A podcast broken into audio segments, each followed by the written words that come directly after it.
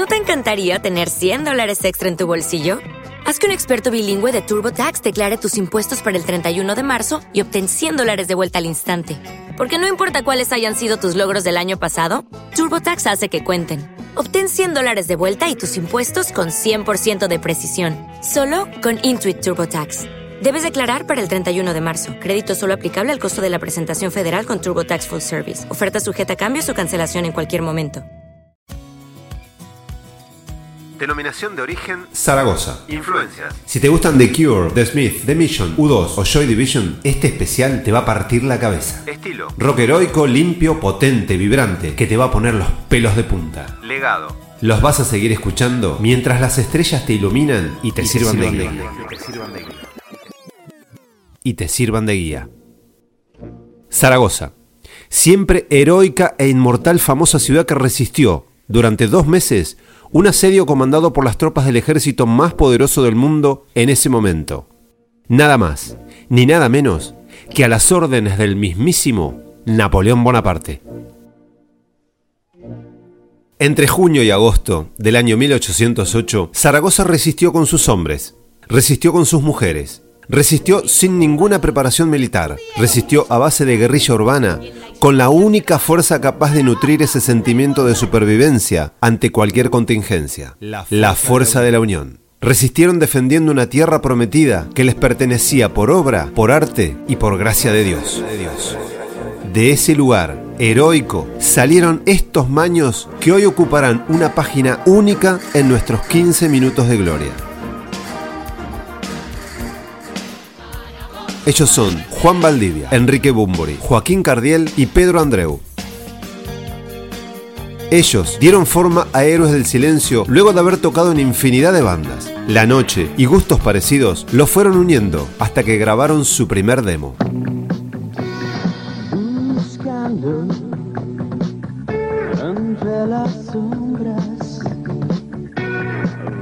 sin rumbo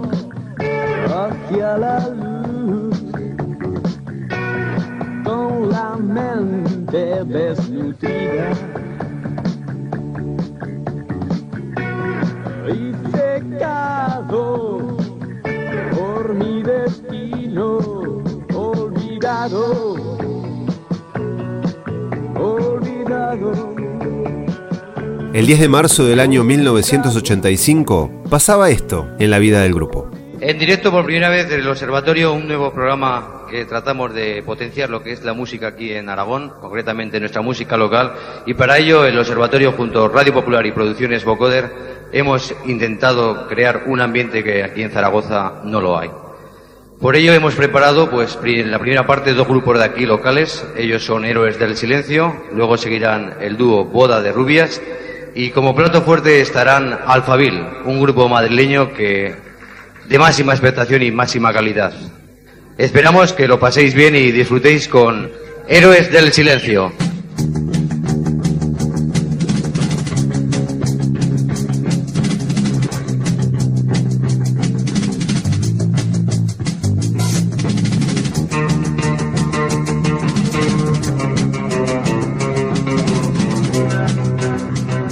Nosotros componer es un- una necesidad y no una obligación. Entonces no tenemos ningún compromiso cara al público, ni cara a una compañía, ni cara a nadie. Simplemente hacemos canciones porque nos salen de dentro.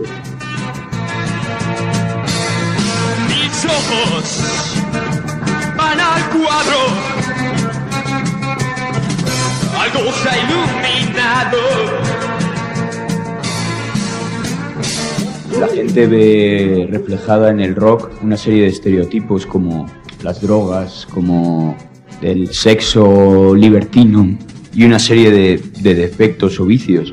Yo creo que esos defectos o esos vicios están en el ser humano, no están en el rock and roll.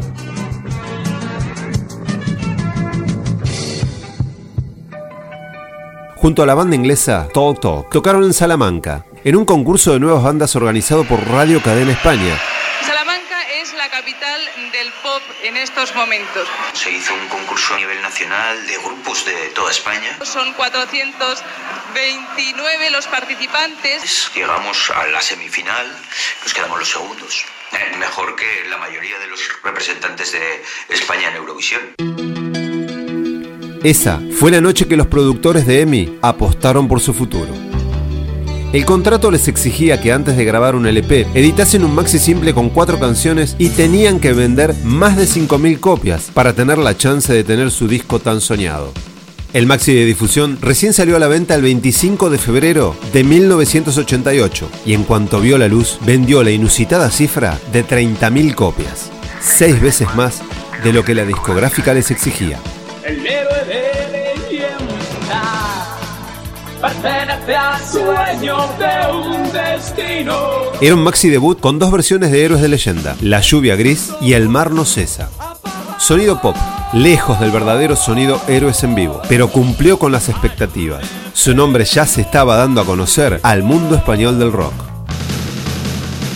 Méteme con el impulso de tu risa. Aunque no refleja el espíritu del grupo, ese nuevo sonido tenía algo, una personalidad distinta que le iba otorgando un tinte único, que de momento no se sabía muy bien qué era, pero estaban consiguiendo su propósito.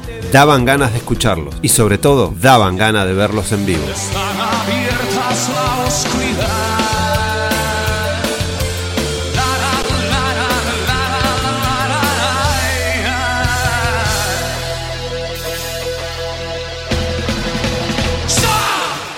Aquí comienzan las actividades contractuales con la discográfica. En vísperas de grabar su primer LP, toda la banda se reunió en el Hostal California, a metros de la Gran Vía de Madrid, y allí firmarían un pacto de sangre con respecto a las futuras ganancias de la banda. Al 25% cada uno. Fue un pacto entre amigos, que no se tradujo ni necesitó de firma alguna en algún documento.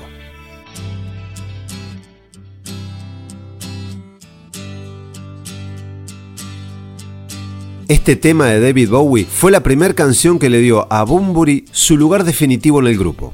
Juan lo escuchó cantándola y automáticamente le quitó el bajo de sus brazos. Puso el micro en sus manos y lo nombró vocalista oficial de Héroes. Oh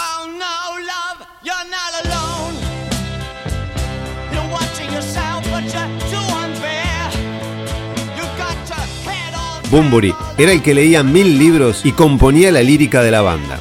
Juan Valdivia era el creador de la música a donde vivían las canciones de héroes. Y Joaquín Cardiel y Pedro Andreu eran la cohesión de la banda entre dos auténticos superstars en continua discordia y conflictos. Pero esto recién empezaba. Y lo bueno aún estaba por venir. Lo que hicimos fue maravilloso. Yo no quiero quedarme con un mal recuerdo de, de Juan, de Joaquín y de Pedro. Yo lo que quiero es mirar hacia atrás y decir, joder, mira, con estos chicos monté la de Dios. Por fin he encontrado el camino que ha de guiar mis pasos. Y esta noche me espera el amor en tus labios. Por esta razón, su primer larga duración no tardó en salir a las bateas de toda España. Y por fin he encontrado el camino que ha de guiar mis pasos. Y esta noche me espera el amor en tus labios. Cada mirada, por Dios, el recuerdo en mi interior. Pero ya he desechado por siempre la fruta podrida. El mar no cesa. Su nombre proviene de una confusión de Enrique Bunbury al ir a la tienda de discos en busca de un vinilo del grupo Mar otra vez, a quienes rebautizó como El mar no cesa. El sonido del primer disco es más cercano al pop que al rock, razón por la que los medios de prensa los tildaron de blanditos y no les auguraban mucho futuro sobre las tablas. Encuentro palabras para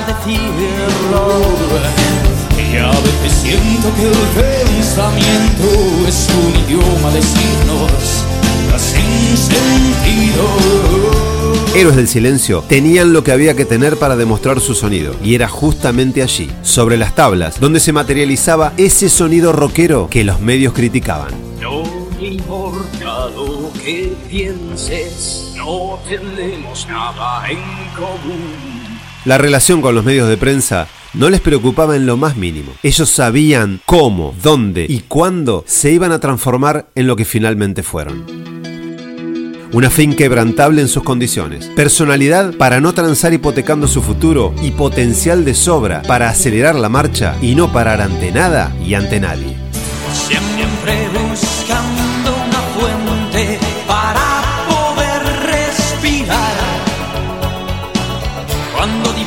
Es un pasadizo a lo lejos. Creo enloquecer. A ese combo hay que sumar algo más. Un as bajo la manga. Las letras de Bumburi ya empezaban a hacer el run run en las cabecitas de la juventud. Silencio, he oído una voz. Es posible que alguien se acuerde de mí. Un día amanecieron con los puños bien cerrados y con esa insolencia de la juventud se devoraron la movida madrileña de un bocado y con solo dos acordes. Década y media antes de finalizar el siglo XX, hechizaron el corazón ibérico sumando adeptos y fans, hasta que finalmente embrujaron toda la península al completo con su arte, con su ritmo y con su música.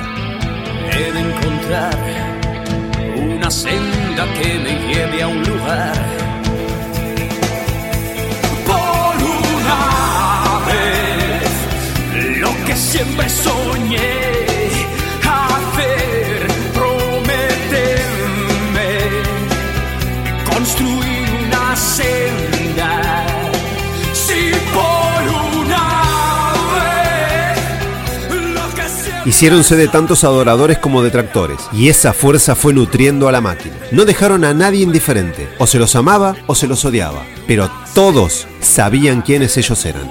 Eran los héroes del silencio, eran el ruido de una furia que había que escuchar. Vendieron infinidad de discos y una noche, en un concierto en Calatayud, tuvieron como oyente a Phil Manzanera, quien se transformaría en su próximo productor y a su vez el culpable de exprimir su energía al 100 por mil en los próximos trabajos. Así, con el equipo al completo, arribamos a su segundo lanzamiento artístico, Senderos de Traición, del año 1990.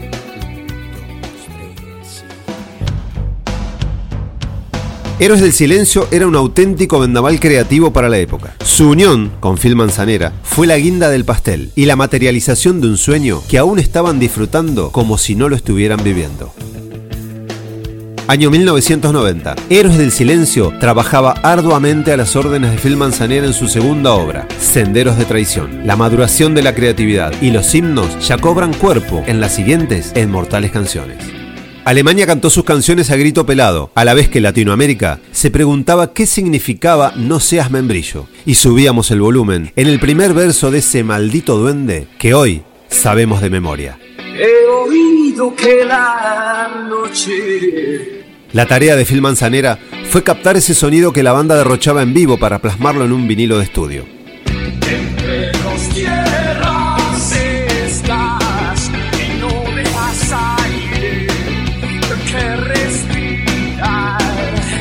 Debido a esto, optó por grabar varias tomas de las canciones tocadas por toda la banda al completo. Se grabó en Madrid y al salir a la calle fue récord en ventas. Algunos medios de prensa continuaron criticando el producto nuevo y además suman pedantería y prepotencia a la lista de vocablos utilizados en contra del grupo.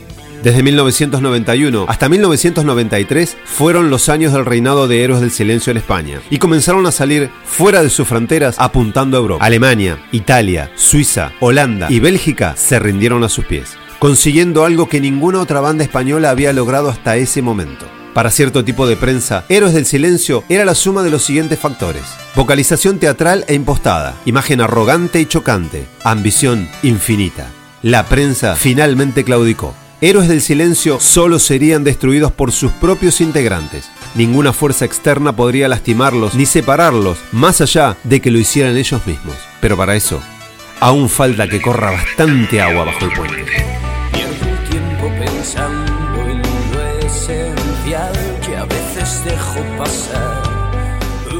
Esta nueva etapa fue la del crecimiento del grupo. Se hicieron muy conocidos en Europa y México comenzó a ser uno de sus puntales dentro de sus extensos tours. ¡México!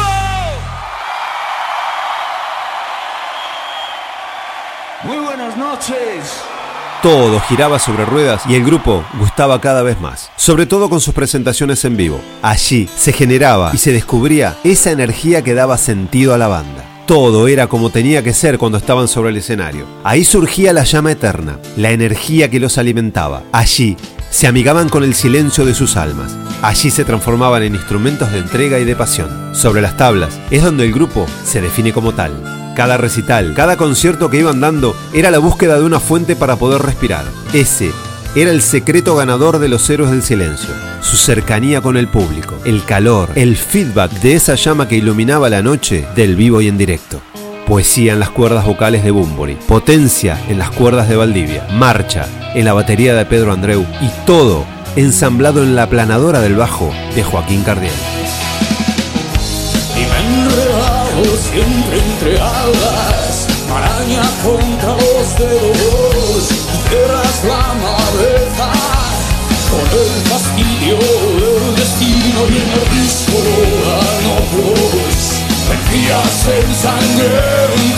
y miradas de criminales,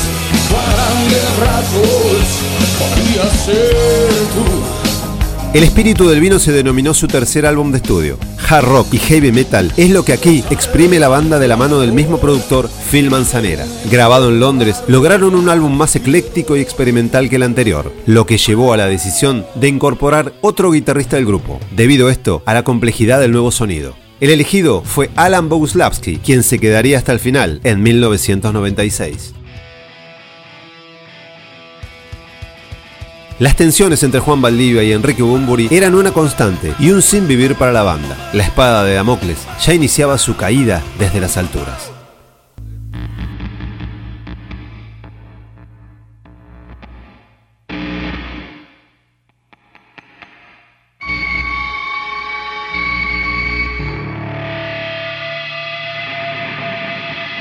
Decidieron que en 1995 sacarían un nuevo disco a la calle. Se pusieron de acuerdo en que querían un cambio de productor y limaron algunas asperezas gracias a la tranquilidad y al relax del entorno del lugar.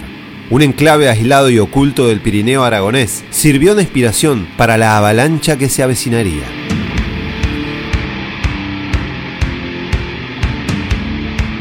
Bob Esrin sería el nuevo productor y Avalancha salió al ruedo en septiembre del 95 en 26 países simultáneamente, rompiendo todos los récords de venta existentes en sus vitrinas. Pero la espada de Damocles está a punto de dar en el blanco.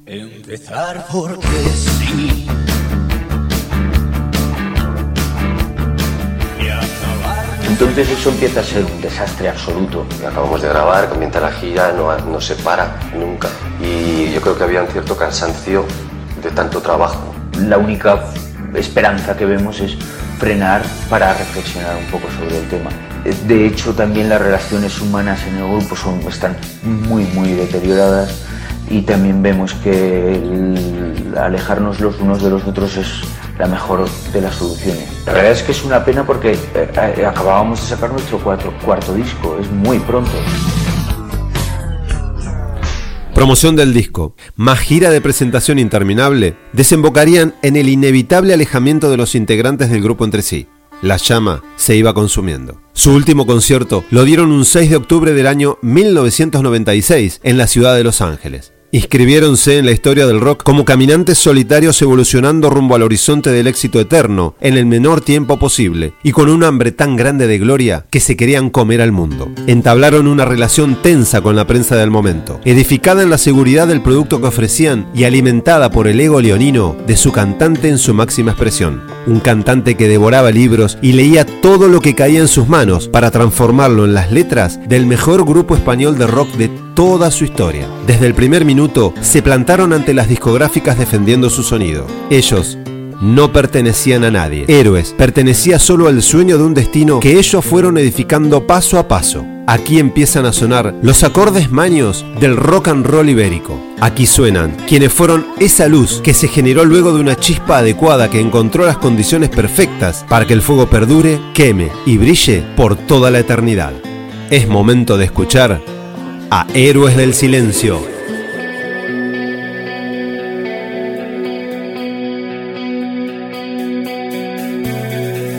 He oído que la noche es toda magia y que un duende te invita a